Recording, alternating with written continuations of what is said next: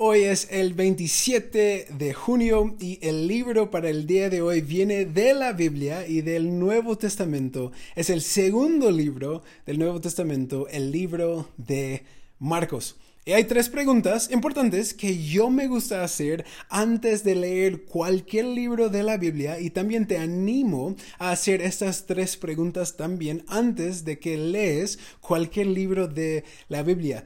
Siento que te ayudaría a entender un poco más acerca de lo que el libro se trata. Primero, la primera pregunta es, ¿qué género de literatura es? Segundo, ¿quién lo escribió? Y tercero, ¿a quién se lo escribió? Empezamos con la primera, el género de literatura del libro de Marcos. Este libro es una narrativa, como Mateo es la historia de la vida de Jesús. La segunda pregunta, ¿quién lo escribió? Bueno, seguro que ya puedes adivinar quién escribió este libro. Marcos es quien escribió el libro de Marcos. Y tercero, la, la última pregunta, ¿a quién se lo escribió? Bueno, la respuesta más aceptada de esta pregunta es que Marcos escribió este libro para la audiencia romana, eh, los romanos que se hicieron cristianos. Ok, ahora podemos empezar ya que tenemos una base común. Marcos, el libro de Marcos es muy divertido leer. Eh, la verdad es un libro lleno de acción, un libro que habla mucho acerca de los milagros y las maravillas que Jesús hizo.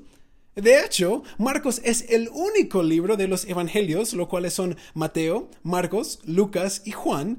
Eh, el, eh, el libro de, de Marcos es el único libro de los evangelios que no tiene la historia del nacimiento de Jesús. Eh, muy curioso. ¿eh? Es como que Marcos no tenía tiempo para eh, celebrar la Navidad, para ver Jesús como bebé, solo quería ver a Jesús como hombre. Y el libro de Marcos, él enfoca mucho en el poder de Jesús. Y pensando en la audiencia, la audiencia romana, esto tiene mucho sentido. Si sabes un poco acerca de la cultura romana, sabes que en este tiempo, o sea, los romanos no eran conocidos por sus pensamientos, aunque ahora, viendo a la cultura romana, pensamos, ah, tenían muy buenos eh, eh, pensadores, muy buenos pensamientos. En ese tiempo no eran conocidos por sus, por sus pensamientos, ni eran conocidos por su arquitectura, aunque sí, tienen cosas bien, bien impresionantes.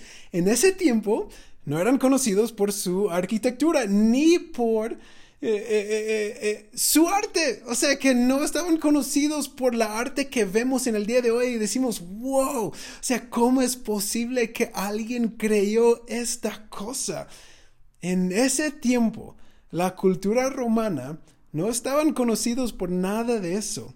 Más bien, ellos eran conocidos por su poder. Roma era la nación más fuerte, más poderoso de esta época. Y todos tenían miedo de los romanos. Eh, así que, por eso, tiene sentido que Marcos escribió este libro de Marcos enfocándose muchísimo en el poder de Jesús. Porque el poder es algo que llamaba la atención de los romanos. Pero algo muy importante entender es que sí, Marcos enfoca mucho, se enfoca muchísimo en el poder de Jesús, pero junto con el poder de Jesús, Marcos se enfoca en el sufrimiento de Jesús también. Que Jesús sí tenía todo del poder, pero Jesús no utilizó su poder para evitar el sufrimiento. Más bien, en el sufrimiento Jesús demostró que el verdadero poder es un poder que puede entrar en el sufrimiento voluntariamente para salvar a alguien más de su sufrimiento. El libro de Marcos nos muestra la humanidad de Jesús, que Jesús, siendo Dios, tomó la forma y las capacidades de un ser hermano.